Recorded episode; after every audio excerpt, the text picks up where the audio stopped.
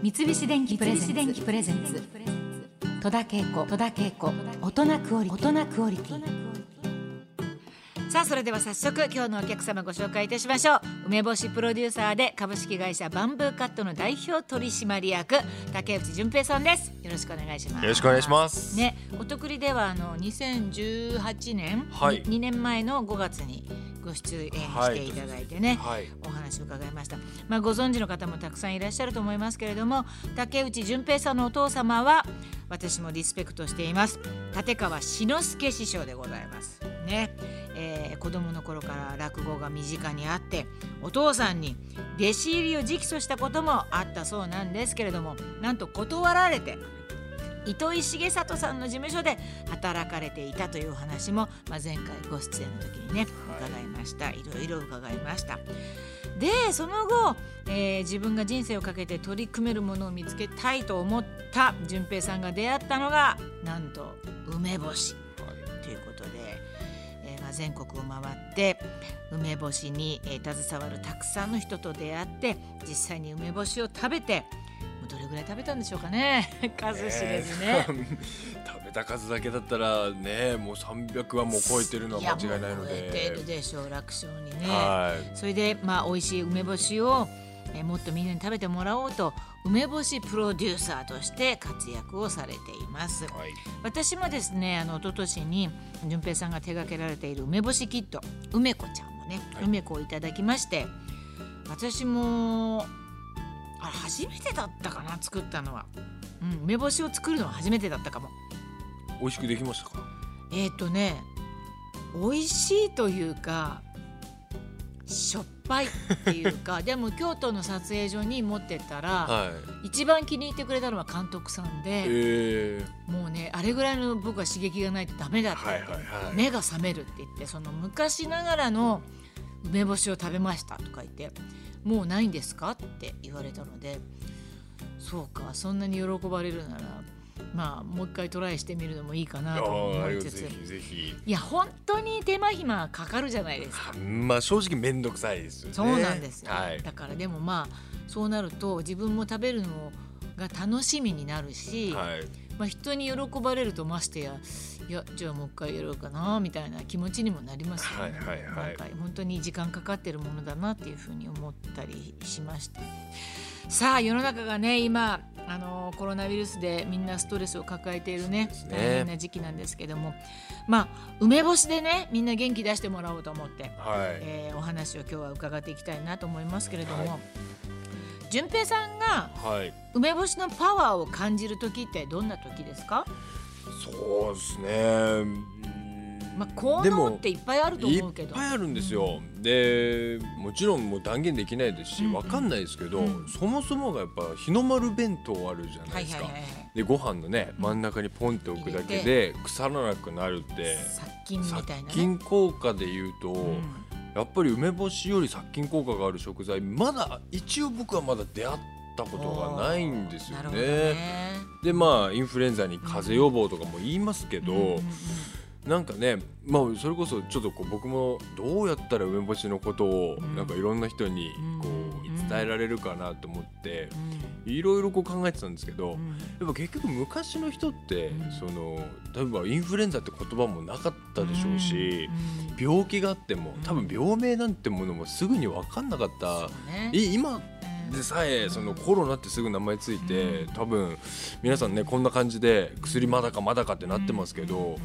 でそう思ったらまあ昔の人も信じるもう信じるだけだったんだなって思ったらやっぱ多分真っ先に梅干し信じたんでしょうそうね。ね。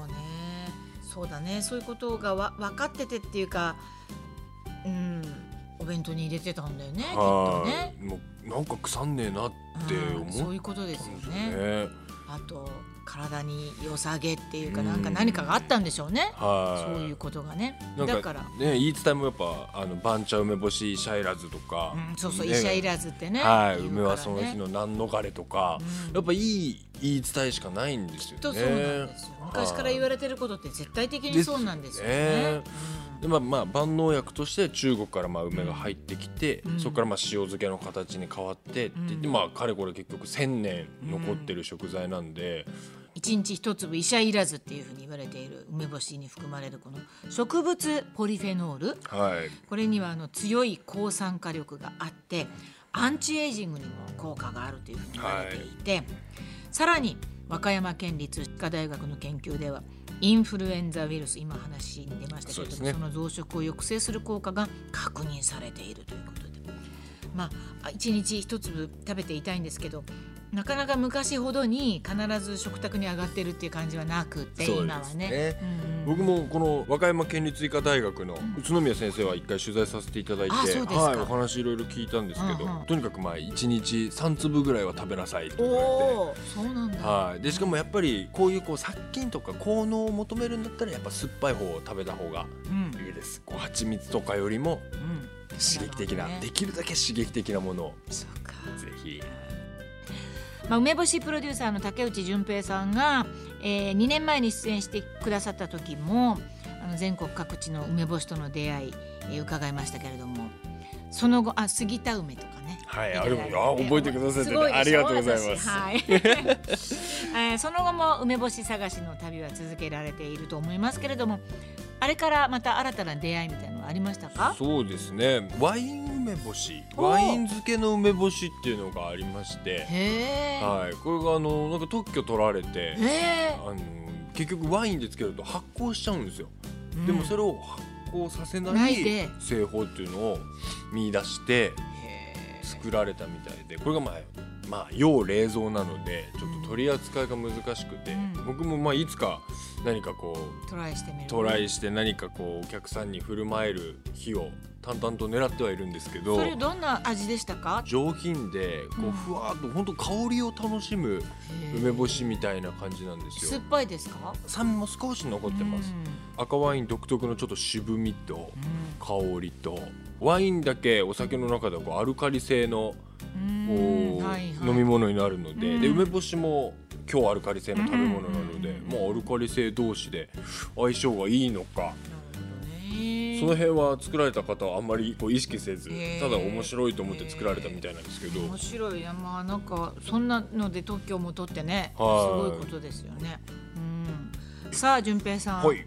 今日も何かお持ちいただけたんでしょうか？はい。どんなやつですか？せっ。かく戸田さんにお会いできるということで、はい、はい。50年もののですえ、ね、何？五十年もの？50年ものですね。要は50年前につけた、うん。はい、まああの松葉をちょっと入れたかなりあの健康にいいぞみたいな梅干しなので。大丈夫なんですかね、そういうのは。大丈夫です。大丈夫です僕も食べてあの、うん。体壊してなかったので。小学校六年生ぐらいか。その頃にね。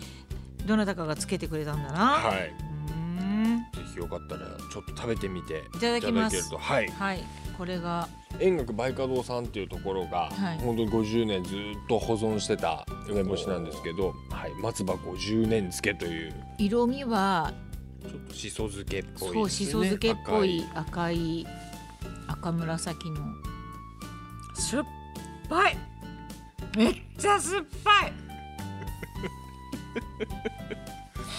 飛び上がりますね。で塩気はあまり感じなまあそうですね。塩気はあまり感じないけど。ザ健康みたいな。うん。こんな食感なんかなんて言えばいいんですかね？なんか練り物のようなはい。食感。種についてる実の感じがいや50年経つとこういう風になるんだな。表現しにくい。美味しいか美味しくないかで言うと、は決して美味しい感じではない。いやだけどあの美味しくなくないです。でも美味しいとは言えないんだけど。食べ食べられる。はい、なんか不思議な本当に僕も何百種類食べたんですけどやっぱこの味にちょっと出会えないんですよね。いや難しい。50年もよく待ちましたね、本当ですよね。ねワインみたいな感じで50年の年月が経ってるからって5000円で売ってたとしてもいらないですよね。わかんないけど。まあ、なんこうやっぱ難しいところだなと。そうですね。でもすごいあの50年経っても食べられるし。なんか、うん、不思議な食べ物だなってつくづく思いますね。えー、まあ縁起物です。本当不思議な食べ物でございます。はい、三菱電機プレゼンツ。戸田恵子大人クオリティ。